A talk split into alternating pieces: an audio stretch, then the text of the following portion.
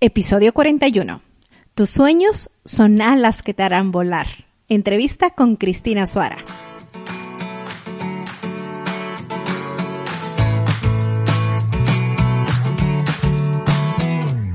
¿Tienes un negocio o deseas iniciar uno? Entonces, este podcast es para ti. Estás en la ciencia de emprender un programa en donde compartiremos técnicas, herramientas, experiencias que nos ayuden a desarrollarnos como emprendedores. Mi nombre es Patricia Díaz y quisiera acompañarte en esta aventura. Prepárate y disfruta de este enriquecedor camino que es emprender tu negocio.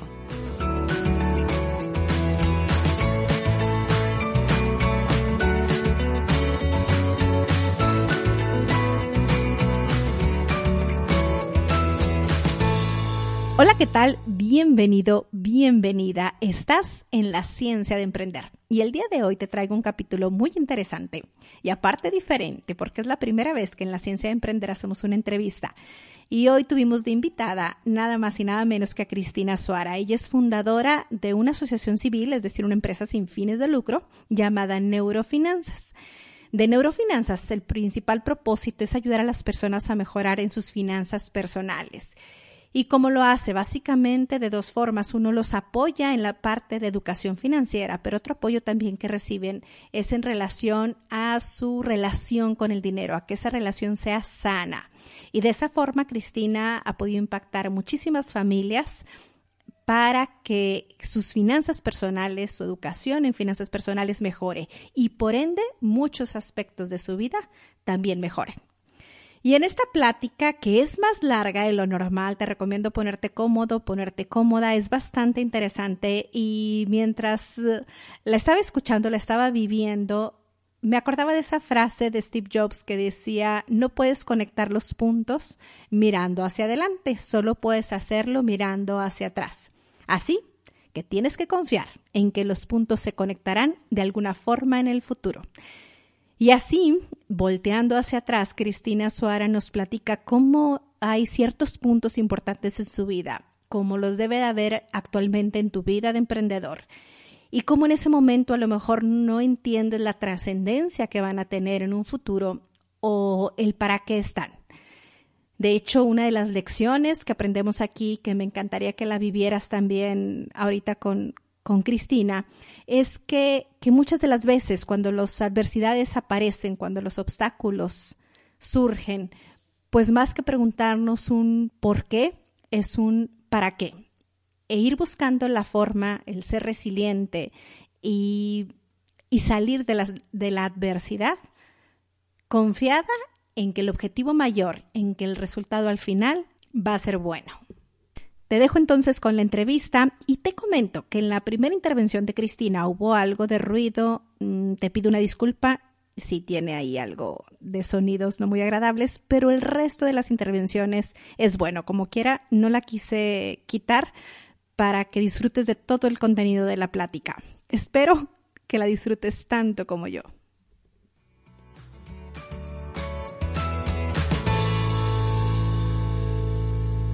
¿Cómo están? Buenas tardes. Estamos aquí con Cristina Azuara, una gran amiga a quien valoro bastante, quiero mucho y admiro mucho por todo su, su recorrido y todos los aprendizajes y las enseñanzas que hemos compartido juntas.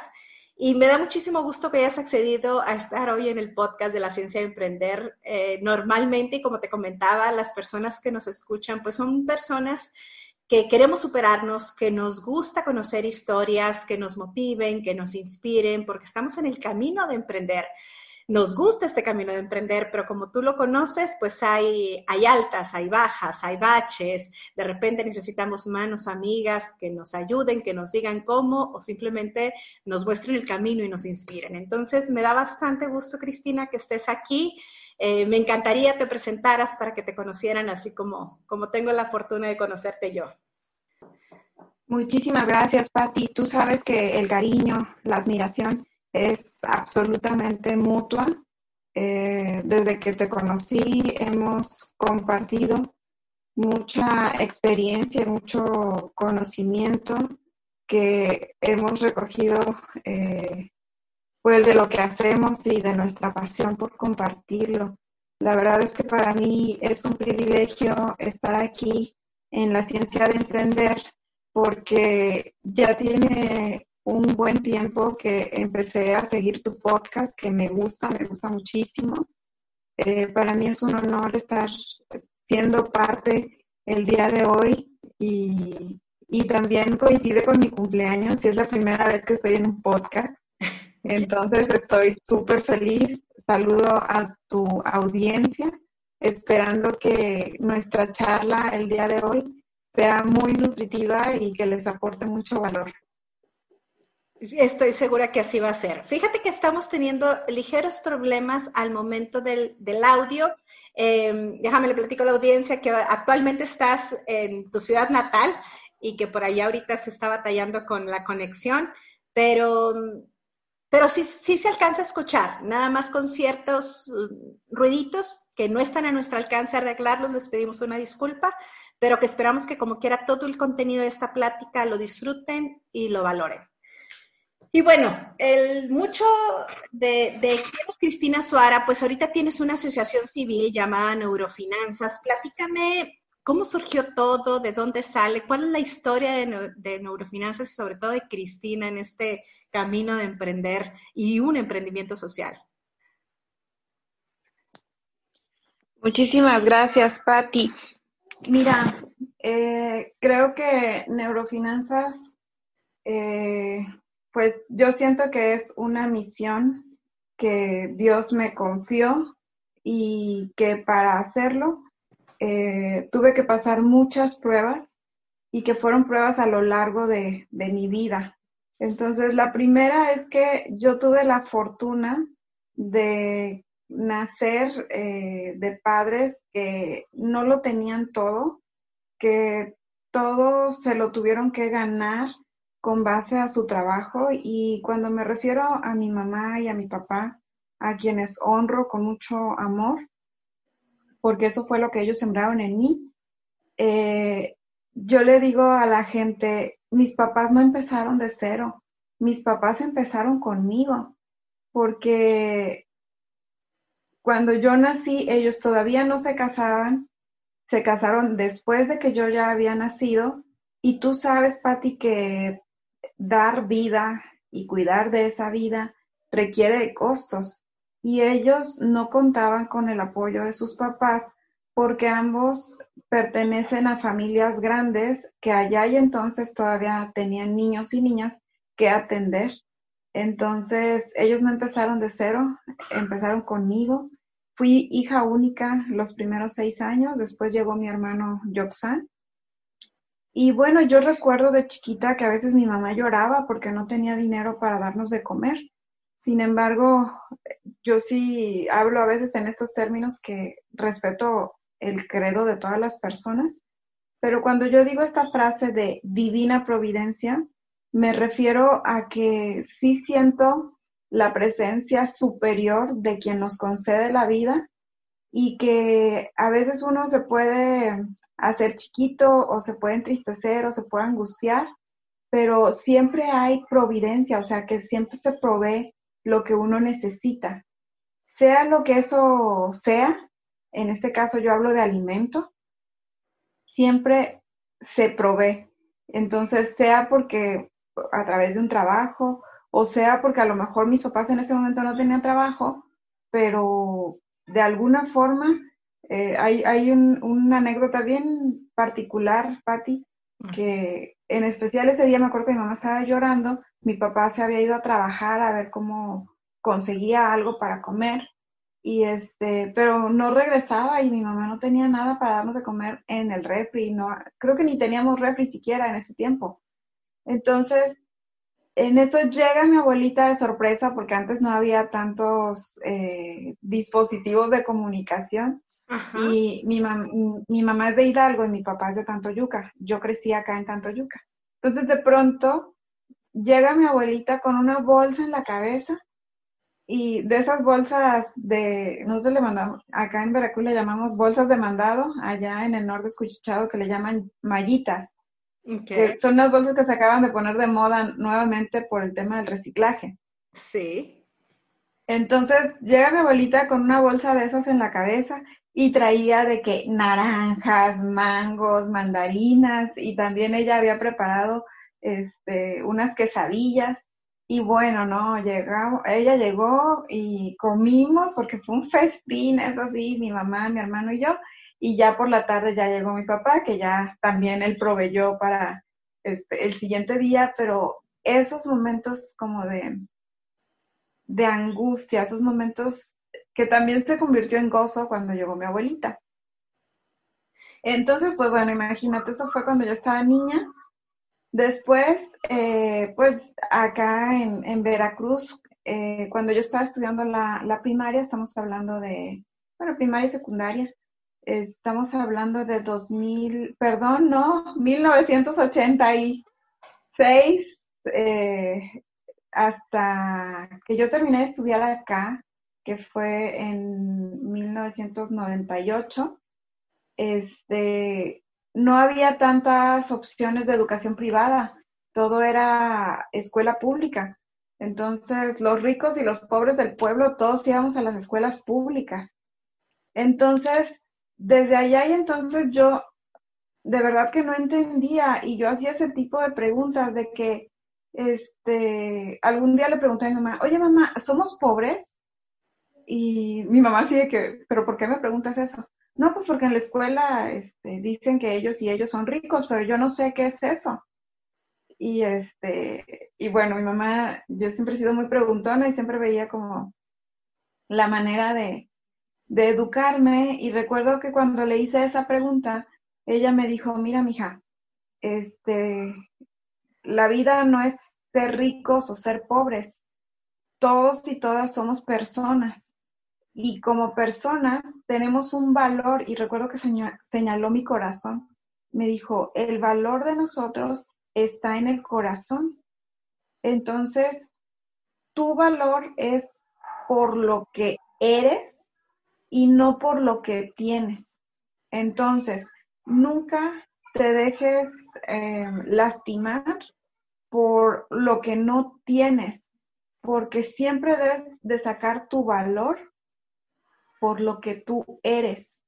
Y me acuerdo que, que esta también fue una semilla que, que plantó en mí y que me fortaleció para el futuro próximo, que después crecí y cuando estaba en la prepa, que también fue en el Cebetis número 71 de acá de Tantoyuca, me acuerdo que pues todos mis amigos de que, ¿qué onda? Nos vamos a la universidad, este, y yo muy inquieta le preguntaba a mis amigos, eh, tenía mis bolas de amigos que a los ricos les decíamos los fresas, y mis bolas de amigos de los cremas, que este, pues ahora es fifís y chairos y no sé qué, ¿verdad? Pero pues en el, en el idioma de allá y entonces, eh, era la, la, forma, ¿no? Entonces yo les preguntaba a mis amigos los fresas, ¿qué onda? Este, ¿A qué ciudad se van a ir a estudiar? Porque como mis papás también estudiaron fuera del pueblo, pues yo aspiraba a salir del pueblo a, a estudiar mi carrera universitaria. Y entonces ya algunos decían, no, pues Tampico, Jalapa, la capital de Veracruz. Eh, otros decían Ciudad de México, Puebla. Y hubo quien me dijo el Tecnológico de Monterrey. Y yo, ¿y por qué? ¿Qué es Monterrey? ¿A dónde vas a ir? O sea, yo ni siquiera sabía que era Monterrey. Entonces ya me explican que era el tecnológico de Monterrey. Y yo, ah, no, pues yo quiero ir ahí también. O sea, de todas las propuestas que había escuchado, yo quiero ir ahí también. Y este, y también le preguntaba a mis amigos los cremas, oye, ¿qué sigue? Y muchos me decían, no, Cristi, ya aquí en el Cebetis tenemos preparatoria y tenemos carrera técnica iban a abrir el tecnológico, eh, allá y entonces el, tecnológico superior de Tantoyuca, y ahí había quienes decían, no, nos vamos a esperar a que abran el TEC, y, son de las primeras generaciones. Y, este, y, y, los otros decían, no, ya tenemos carrera técnica, ya con esto podemos empezar a trabajar, y, este, y hasta ahí llegaron sus estudios, o sea, no había como una aspiración de seguir estudiando. Entonces yo recuerdo que llegué con mi mamá y le dije, mamá, ya sé dónde quiero estudiar. Y mamá, ¿dónde quieres estudiar, hija? En el Tecnológico de Monterrey. yo no sabía que mi mamá sí sabía que era el Tecnológico de Monterrey. Y entonces me dijo, ay, mi hija, me dice, mira, yo te recomiendo que apliques en varios lugares y a ver en dónde te queda. Dice, yo, por ejemplo, ella estudió en la UNAM, este, para llegar a la UNAM, presenté ahí, pero presenté en otros lugares. Entonces, tú presenta en varios lugares y vamos viendo dónde, dónde eres admitida. Ah, muy bien. Bueno, y en ese tiempo, eh, estamos hablando del 98, este, mi papá todavía trabajaba en el banco, eh, había un banco antes que se llamaba Rural, y ahí no estaban los gastos médicos menores y mayores. Entonces recuerdo que en ese tiempo yo traía amigdalitis y andaban que me iban a quitar las, las anginas, pero había un doctor muy bueno allá en Tampico, un otorrino, que, me, que le dijo a mi papá, a los dos, hay dos caminos, el tratamiento que es más largo y que puede que funcione, puede que no, finalmente puede derivar en una cirugía, o nos vamos directamente a la cirugía. Y entonces mis papás dijeron, no, nos vamos por el camino largo. Ok. Entonces tuvimos que ir varias veces a Tampico y en el Inter, eh, el TEC de Monterrey Campus Tampico vino a dar una sesión informativa al CEBETIS y dijeron que el mejor promedio de la generación tenía eh, derecho a una beca. Entonces, desde ahí, Patti, para, para mí se convirtió estudiar en el TEC un sueño. Y, este, y fue algo así como que nadie me podía convencer de que no se podía. Entonces, seguimos yendo al, otorrino ahí a, a Tampico. Y en la segunda cita, que voy encontrando un periódico en la sala de espera que decía Tecnológico de Monterrey, convocatoria al examen de admisión. Y entonces, en ese tiempo, yo también vendía productos cosméticos de una marca y yo, yo generaba mi propio dinero. Entonces, este, recuerdo que vinimos de Tampico hacia Tantoyuca de regreso y yo, así como ahorita que no me callan, así insistente con mi papá. Papá, es que mira, yo quiero estudiar esto y quiero estudiar en Tec de Monterrey y no sé qué. Y mi mamá, sí, mi hija, pero ya habíamos quedado que vas a presentar. Sí, sí, sí, pero a mí no me importan otros lugares. Yo quiero estudiar en esa escuela. Y yo me acuerdo que ellos dos se miraban, pero no me decían otra cosa. Y yo no paraba de hablar y así quedó, ¿no? Y yo creo, que, yo creo que ese papel también a veces de escuchas y sin, sin juzgar, ¿cuántas veces nos ha pasado de que de repente comentas una idea y te juzgan con que no puedes y apagas las velas, apagas todo? Qué, qué sabio por parte de tus papás, esa inseguridad que sentían, pero que nunca te la reflejaron en el sentido de, de que nunca te dijeron, yo creo que no vas a poder, mija y bueno, sí, sí sucedió eso después porque la insistencia fue tanta. Este, te digo, recuerdo que esa ocasión, el hecho de que yo estuviera en una compañía vendiendo cosméticos, algo muy valioso que me dejó fue el uso de la agenda, que ahora ya la uso menos, pero este, me hago bolas con mi propia agenda, es lo que quiero decir. Pero allá y entonces yo era muy disciplinada con, con el uso de mi agenda. Entonces, me acuerdo que le dije a la asistente del doctor, póngame la cita tal día a tal hora. ¿Y qué quiere decir? Que el examen era el mismo día, pero el examen era antes y después teníamos la cita. Entonces era muy, era más fácil convencer a mis papás de que ya estando en Tampico me llevaran a presentar el examen. Y que de hecho ese fue el primer paso. Entonces, ya fuimos y me acuerdo que eso que, te decía, yo venía como, como merolico convenciéndolos, llegamos a Tantoyuca, eh, allá y entonces me acuerdo que mi papá tenía un bocho que le habían dado del banco, un Volkswagen, y has de saber que el Volkswagen, eh, para bajarse los que venimos atrás, tiene que salir el copiloto o el piloto, mover el asiento y ya uno sale. Entonces me acuerdo que, que mi papá, yo llegué a desesperarlo con tanta insistencia, entonces me abre el asiento para que yo saliera, me toma de mis codos y me dice, ¿cómo te hago entender que no podemos pagarte esa escuela? Que tú eres mi hija, mi, el amor de mi vida, pero hay cosas que no puedo hacer por ti y pagar esta escuela es una de ellas. Por favor, entiende y ya no me estés molestando con eso. Y entonces yo creo que me quedé callada, así como, pero ¿por qué no? O sea, nadie mencionaba el dinero como factor de, de barrera, ¿no? Y este, yo dije, bueno, eh, mi mamá me dijo, ¿sabes qué, hija? Ya no le digas nada a tu papá, yo te voy a ayudar. Este, y entonces yo ya le dije a mi mamá, mamá, fíjate que puse la, cita el día del examen, ayúdame a convencer a mi papá de que nos vayamos antes, porque el examen era a las 8 de la mañana y la cita la puse tipo a las 12. Y entonces, este, me dice mi mamá, sí está bien, yo te voy a ayudar. Y mi papá, pues un poco negado, porque pues yo le estaba pidiendo un imposible en su forma de creer.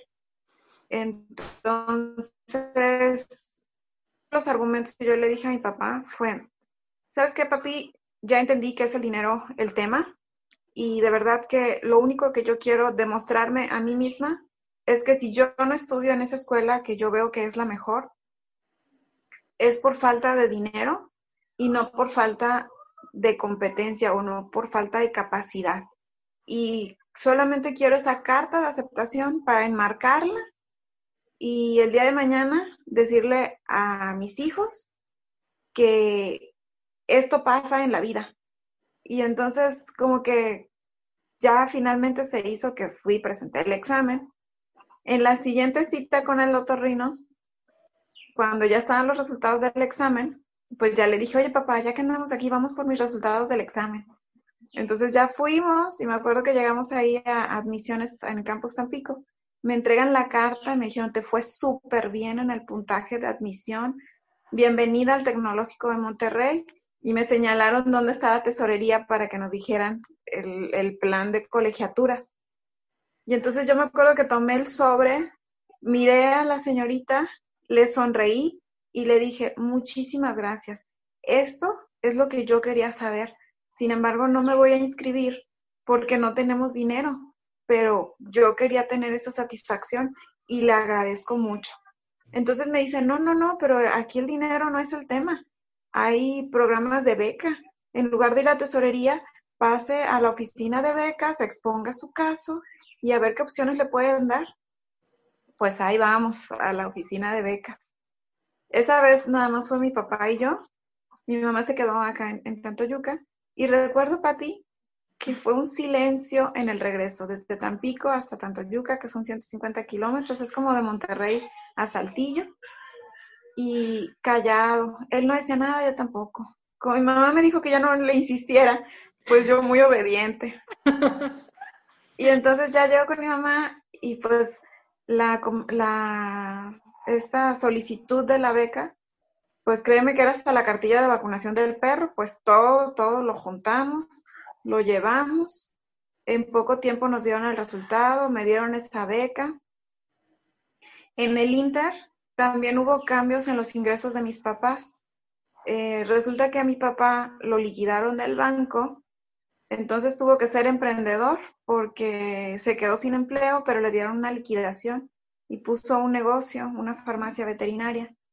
Este, y mi madre le cambiaron la, la, clave. Ella antes era intendente, es decir, quien llevaba la escoba en una escuela telesecundaria rural y le dieron el perfil de ser maestra porque ya tenía su maestría en educación.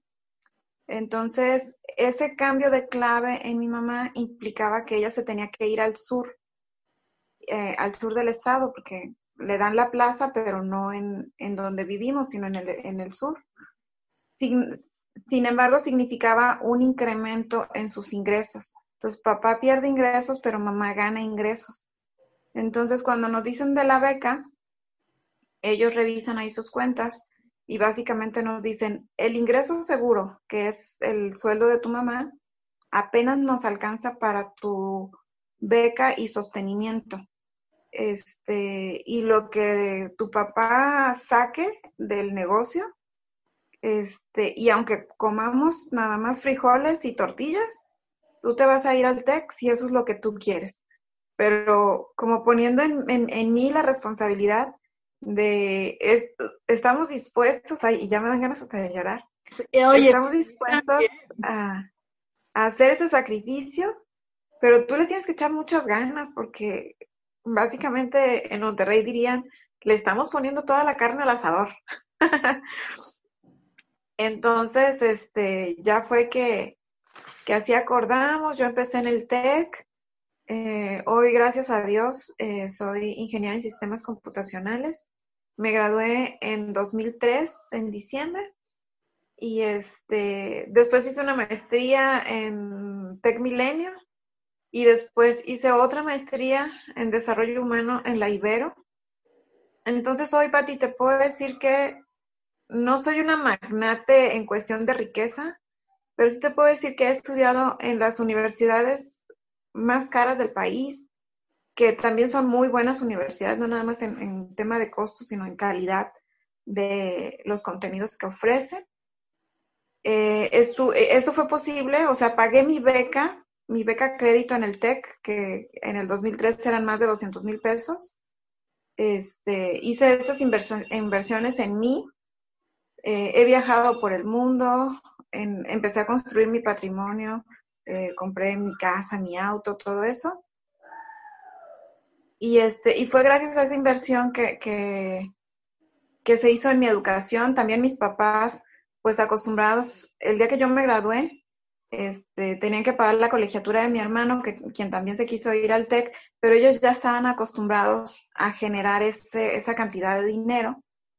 Y este, y pues ya eh, construimos otra casa. O sea, yo siento que el nivel socioeconómico de la familia cambió gracias a esa inversión eh, que se hizo en mi educación. Y para 2012, Patti, a mí me tocó un, un incidente, eh, yo me formé como, como paramédica en la Cruz Roja Mexicana, mientras yo trabajaba con un empleo siendo gerente de tecnologías de información en una compañía eh, global financiera, ya no está en el país, se llama ING. Em, mi hobby era irme de paramédica a la Cruz Roja. Y hubo un tiempo eh, ahí en Monterrey en que no podíamos ni salir por una crisis de inseguridad que hubo. Y este, entonces fui a un servicio que fue de este tema y me tocó ver morir a tres jóvenes, 14, 15 y 16 años, eh, pues con armas de uso exclusivo para el ejército y usadas por, personas que no eran el ejército. Entonces, este, para mí fue muy triste. Ese día yo entré en shock porque yo decía, yo he sido tan bendecida, he logrado todo esto y, cuál es la explicación de por qué estos jóvenes entregan su vida, eh, de, por qué pierden la vida de esta forma. Y recuerdo mucho que algo que a mí me llamó la atención, además de la imagen muy este, sangrienta, fue que su ropa, Patti, y su calzado eran nuevos. Se veía que no tenía ninguna lavada esa ropa y las suelas de los zapatos limpias, eran nuevas. Pero ¿sabes qué observé también? Que era ropa de marca. Los tenis eran de cierta marca y la ropa también. Y, a mí eso me, me, me marcó mucho, me impresionó mucho, porque además en esos días, como no podíamos salir mucho a la calle, yo me acuerdo que me inscribí en un gimnasio que está ahí en Plaza San Agustín en San Pedro, y pues no podía ir con garritas, ¿verdad? Tenía que prepararme un outfit acorde al, al espacio y anduve viendo cuánto costaba la ropa y, las marcas. Y yo decía, a ver, yo no me compré unos tenis de esa marca teniendo los ingresos y, sin deudas y sin dependientes económicos y no los compré porque me pareció que era como una ofensa. Yo sabía cuánto ganaba el nivel más bajo de la hipotecaria. Y yo decía, esos tenis representan eh, una semana de ingreso de quien menos gana en la hipotecaria. Entonces no los voy a comprar y, y no necesito lucir una marca para saber quién soy. Yo no soy lo que tengo, yo soy por lo que soy y no por lo que tengo, esa semilla que mi mamá había sembrado en mí. Y entonces fue para mí un shock ver esa, esa situación de ese incidente. Y ese shock me duró tres días, Pati. Cuando desperté del shock, este, fui con mi psicóloga y mi guía espiritual, que es la hermana Marta, Marta Moreno Mata, y este, y entonces ella me ayudó a hacer un trabajo espiritual muy bonito y me dijo, Cristi, ¿a qué te compromete esto que te pasó a ti? ¿Para qué te, para qué te ha pasado a ti todo lo que te ha pasado? Y entonces yo le dije, ¿sabes qué, Marta? Me doy cuenta que yo vivo en dos mundos, mi mundo de Tantoyuca y mi mundo de Monterrey. En mi mundo de Tantoyuca las cosas avanzan más lento y el tema de lo material o la competitividad es muy distinta. Y acá en Monterrey eh, lo material es importante este, y la competitividad también. Y creo que me, me puedo ajustar a los dos ritmos, pero a lo que no me puedo ajustar es por qué estos jóvenes perdieron la vida de esa manera. Y le digo, no puedo aceptar la respuesta que es porque viven en la pobreza, porque yo vengo de la pobreza y a mí nadie me va a decir que fue eso. Entonces, esa pregunta yo se la, o sea, eso fue una pregunta que me hice a mí misma, fue una respuesta que no encontré en primera instancia, sino que la he venido construyendo en los últimos años cuando yo decido ser emprendedora social. Este incidente me llevó a hablar con mi jefe en la hipotecaria, anunciarle mis planes de salida de la hipotecaria, pero ahí es donde yo digo, la divina providencia tenía otros planes para mí. Entonces, mi jefe me dice, no te vayas, Cristi, está esta coyuntura en la empresa, estaba en venta, es cuando la empresa iba a salir del país. Me dice, necesitamos tu talento para eh, participar en el proceso de la venta eh, quédate. Y entonces me, aun cuando yo era gerente y el equipo de venta estaba conformado principalmente por directores, me invitaron al equipo a mí, a otro compañero gerente también. Entonces había pocos gerentes y directores en el equipo de venta y teníamos que hacer una estrategia para que la empresa, que estamos hablando de 2013, todavía se estaba recuperando de la crisis económica del 2008. Entonces teníamos que hacer una estrategia para que la empresa costara más y fuera mejor vendida. Y ahí fue donde yo empecé a desarrollar contenidos de educación financiera. Hacíamos un boletín para decirle a los acreditados que primero pagaran su hipoteca y que después eh, organizaran el resto de sus ingresos. Pues ¿de dónde venía eso, Pati? Es lo que hicimos conmigo. Primero pagábamos la colegiatura y después veíamos cómo se pagaba lo demás. Es el concepto de págate a ti mismo, o sea, primero tus prioridades que te van a llevar a un crecimiento mayor, las aspiraciones, esos, esos sueños que tú tienes. Exacto. Entonces, yo me di cuenta que en el boletín le decíamos, si tienes alguna, alguna duda, contáctanos y el teléfono y el correo que llegaban eran los míos. Y era la primera vez que yo tenía contacto con los clientes directos porque yo estaba en un área que le llamamos de back office. O sea, el área de tecnologías de información no tiene contacto con la gente, sino le da servicio a todas las áreas de la empresa.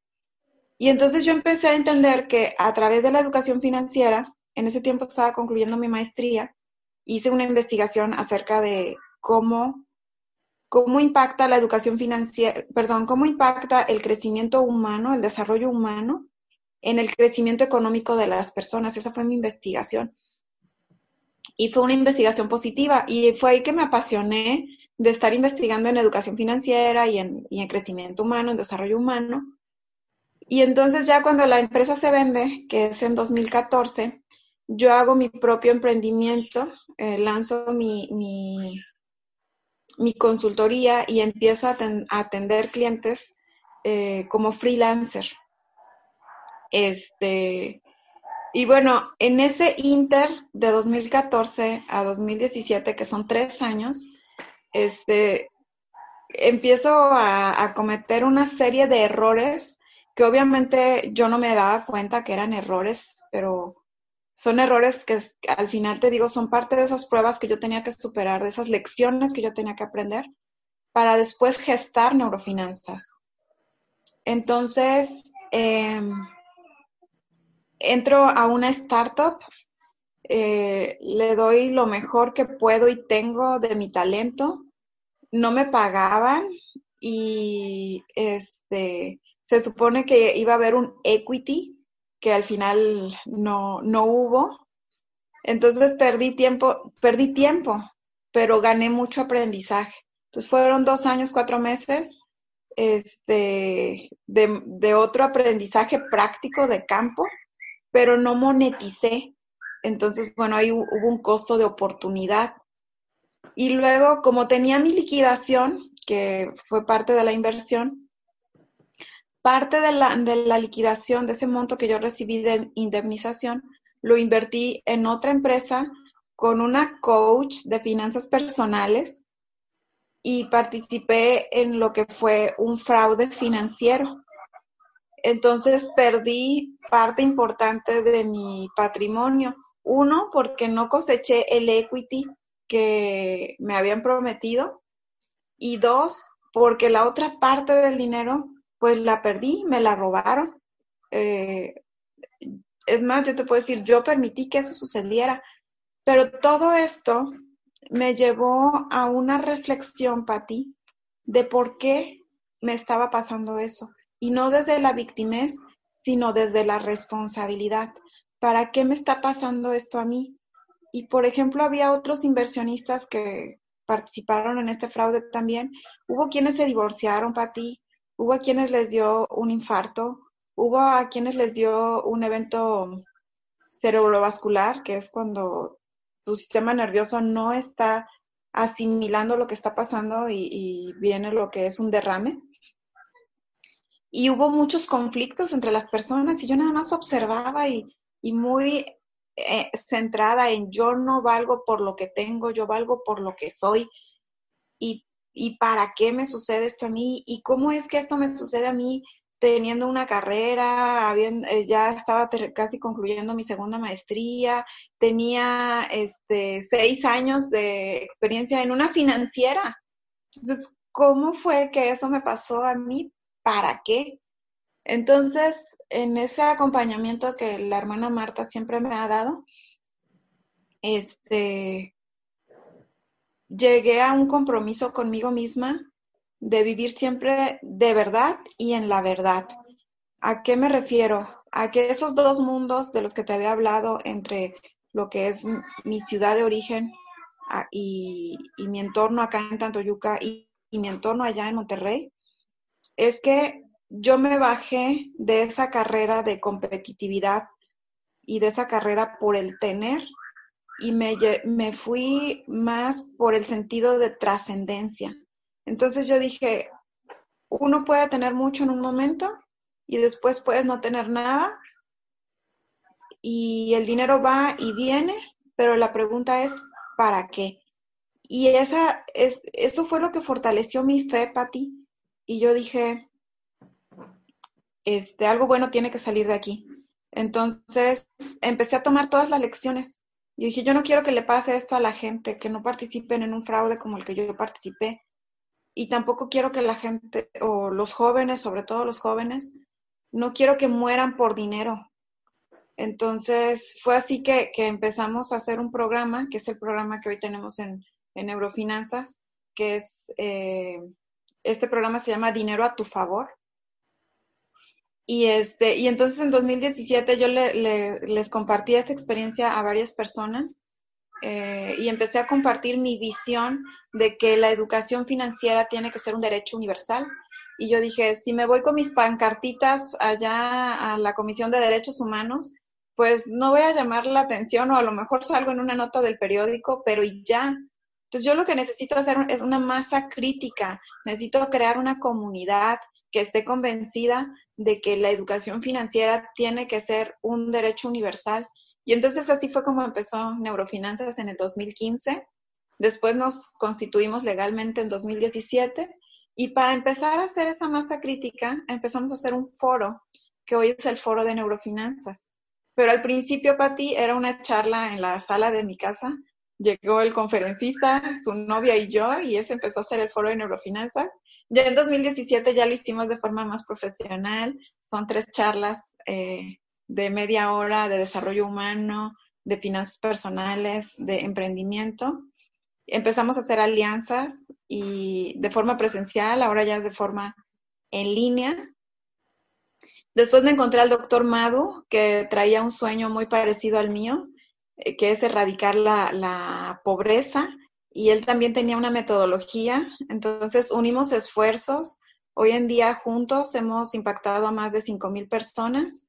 Él con su organización ha impactado a más de 100.000 personas en el mundo, en siete países. Eh, por parte de Neurofinanzas llevamos más de 12.500. Y entonces, ¿cómo todo eso, Pati, que en un momento fueron momentos muy complicados, de mucho reto, que probablemente hubiera perdido la esperanza en mi vida, pero todo eso se capitalizó en la entrega de talento. Todo lo que nosotros promovemos en Neurofinanzas, yo te estoy hablando, vengo de la pobreza, hoy vivo de mis activos. También es cierto que no estoy conforme con el nivel de ingresos que tengo, pero el nivel de ingresos que tengo viene de mis activos. Entonces, todavía tengo que construir más porque estoy comprometida hacer una historia de éxito, no por el éxito mismo, sino porque quiero inspirar a los jóvenes a que encuentren ese sueño, que sean sus alas y que los lleve a volar alto. Esa respuesta que yo buscaba de por qué eh, los jóvenes en vulnerabilidad económica están muy expuestos a encontrar, digamos que oportunidades, eh, pues que no son buenas para ellos ni para la humanidad. Eh, una forma o sea, mejor dicho, es, un resultado de nuestra sociedad que ellos encuentren esas oportunidades, porque yo encontré la oportunidad de la educación y ellos encontraron la otra oportunidad que los llevó a la muerte. Entonces, el hacernos responsables socialmente de que eso es lo que estamos ofreciendo hoy, eh, tiene que ver, Patti, con algo que se llama violencia estructural y la violencia estructural es la incapacidad de un Estado o del gobierno para propiciar el bien común. Y aquí es donde también entra el tema de la solidaridad, Patti. No podemos dejar que solamente el Estado haga eso, sino que nos tenemos que sumar como personas y como sociedad a crear condiciones de bienestar, condiciones en que los jóvenes quieran estudiar, para forjar un mejor futuro. El problema, Patti, es el acceso. Hay jóvenes que no tienen acceso a la educación o que tienen acceso a la educación, pero su entorno dice, no hombre, ¿para qué estudias? Eh, si se puede conseguir dinero más fácil. Y es ahí donde un billete de 500 pesos llega a tener más valor que la vida de una persona.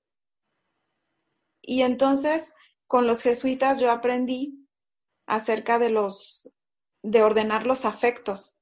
Entonces, los afectos, lo que tú quieres, de forma desordenada te llevan a la muerte. Y los afectos de forma armónica, ordenados, te llevan a la vida. Entonces, lo que hacemos en neurofinanzas es desarrollar en la persona un afecto ordenado por el dinero. Entonces, muchas veces no importa cuánto dinero tengas, si estás en pobreza, estás en riqueza, pero si no hay un afecto ordenado hacia el dinero, te lleva a la angustia, te lleva al estrés, te lleva a la enfermedad. Entonces, esa es la esencia de neurofinanzas, Patti. De ahí viene neurofinanzas. Así se gestó. Wow, y la verdad es que es una historia, la conocía, pero fíjate que no había tenido la oportunidad de platicar a tanto detalle. Me encanta la historia. Me encanta desde ver el cómo, cómo ahorita digo, tocaste temas tan importantes como el decir, el haber aspirado a algo mayor, me llevó a mí a, a un nivel de vida, y hablamos económicamente, pero también mentalmente, que impactó positivamente a tu familia. O sea, toda tu familia aspiró junto contigo, pudiste motivarlos para que ellos también aspiraran contigo a otro estándar de vida, a otro tipo de, de experiencias, mm, de no de no de crisis y de hambre, como fue lo que, lo que viviste.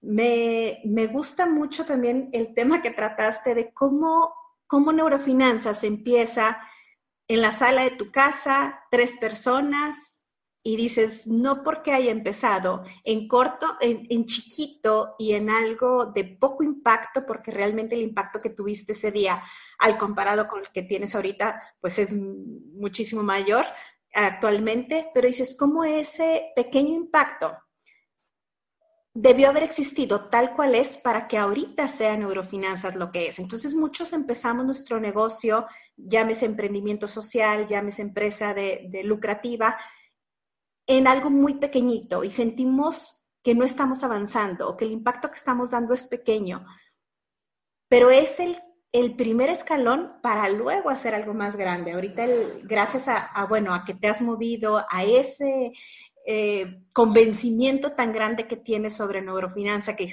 crees en tu idea, que sabes que es de provecho para el mundo, pues es que te has movido tanto y que has logrado tanto.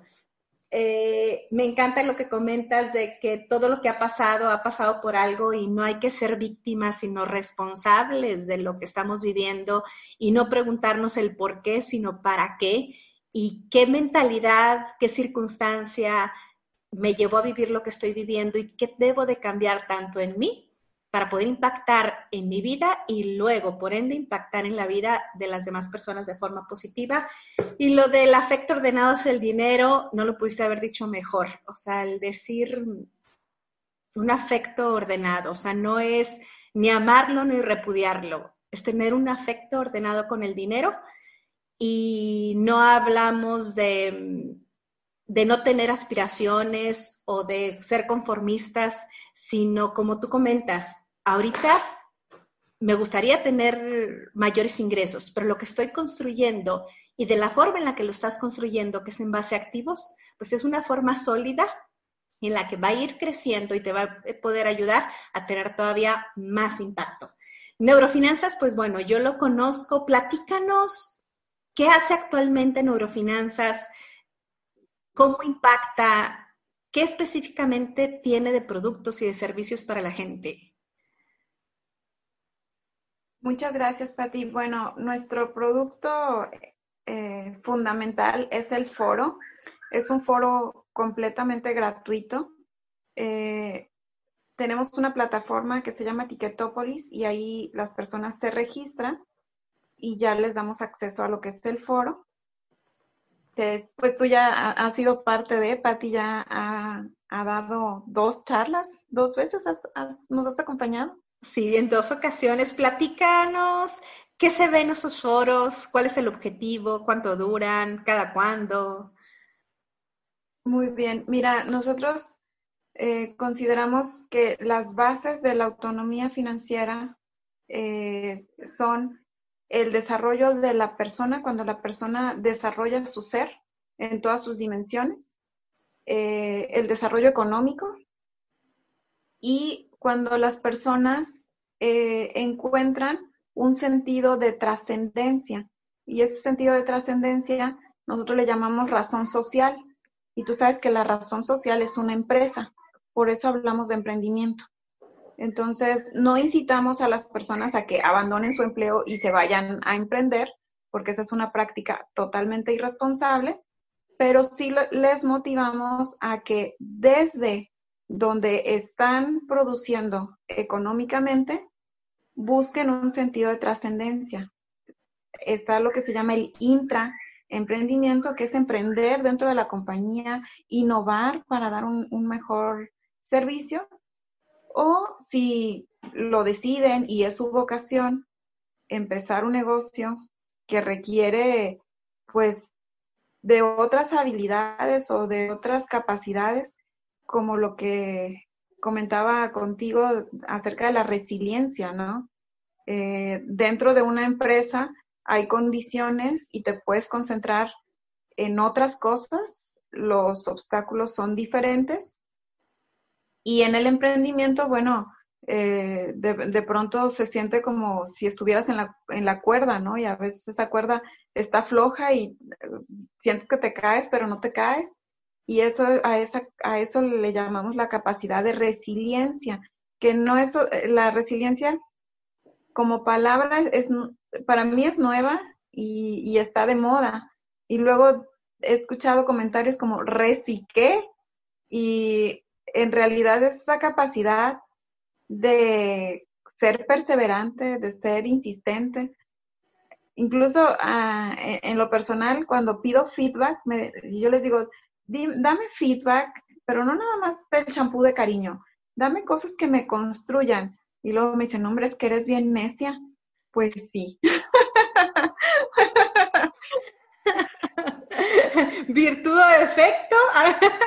Fíjate que yo soy la idea de que hay, hay dos, dos caras del ser necio. Uno es ser necio y otro es ser terco. Y, bueno, necio es querer empeñarte en algo sin modificar nada para poderlo llevar a, cabo. Y ser terco, ser perseverante, es decir, ok, ahorita no lo logré de esta forma, pero ¿qué más hago? Como lo que hacías tú con tu papá, de que decir, bueno, pues vámonos por pasos, vamos primero por la carta nada más, bueno, ahora vamos por la beca, oye, si me dieron la beca, ahora vamos a viendo los ingresos. O sea, ir avanzando en el mismo camino sin, sin esperar que solas se hagan las cosas o que, o que alguien más las haga por uno. Este, pues bueno, ahorita en los datos del episodio, ahí van a tener el enlace para entrar a neurofinanzas, para que puedan ver los foros que hay y que conozcan lo que hay de neurofinanzas. Por ahí hay un canal de YouTube en donde pueden ilustrarse con muchísima información en esos tres ámbitos importantes de la vida, que es el desarrollo humano, el desarrollo económico y el emprendimiento, que es el hacer realidad sueños, proyectos, eh, porque puedes emprender desde la vida personal o una empresa o dentro de tu empresa, el de una forma productiva, trascender y hacer y crear. Eh, si pudieras decirnos, Cristi, con, tu valiosa experiencia, algún consejo para los, los, jóvenes que ahorita están emprendiendo, que a lo mejor quisieran emprender también en una empresa social, en una causa social, ¿qué consejo les darías? Yo les daría, les diría que busquen hacer algo que amen hacer, que les apasione, que sea como un hobby y que al hacerlo lo disfruten tanto que si hay ingresos, los disfruten también, pero que si no hay ingresos, lo disfruten también y eso eventualmente en la línea del tiempo se convertirá en un éxito. Excelente, un éxito como lo es actualmente Neurofinanzas. Y la verdad es que te felicito mucho camino por hacer, como tú dices, pero mucho camino y mucho avance que hemos tenido, que has tenido en Neurofinanzas. Bueno, Pati, la verdad es que es, es un trabajo en equipo. Esta misión definitivamente no, sola y completamente imposible. La verdad es que ha sido gracias a personas como tú, a quienes yo les he compartido la, visión y la misión y ustedes se hacen parte y, se apropian de la misión. Eh, ahora sí que a mí nada más me ha tocado como, como, este, llamarles, decirles, compartirles y la verdad es que el talento de los y las voluntarias como tú en Eurofinanzas es quienes han generado lo que hoy se ve de neurofinanzas. Excelente, pues muchísimas gracias y muchísimas felicidades. Y te agradecemos enormemente este tiempo que nos diste. Sabemos que a veces la distancia, las cargas de trabajo lo hacen difícil, pero gracias por darte este ratito, Cristi, y por impactar positivamente. Yo sé que por ahí nos escucha alguien que le interese emprender socialmente, que trae una causa y que lo único que falta es decirle, sabes qué, sí se puede, no importa desde dónde empieces. Todo lo que has vivido es por algo y todo tiene una razón de ser que a final de cuentas te va a servir para tener el carácter, el desarrollo que necesitas para llevar a cabo tu proyecto. Muchísimas gracias, Cristi. Cuídate bastante, me dio mucho gusto saludarte y, aquí seguimos en contacto. Esperemos que luego nos platiques más sobre neurofinanzas y que estemos ahí al pendiente de tu proyecto. Muchísimas gracias, Pati. Un placer. Saludos a la audiencia.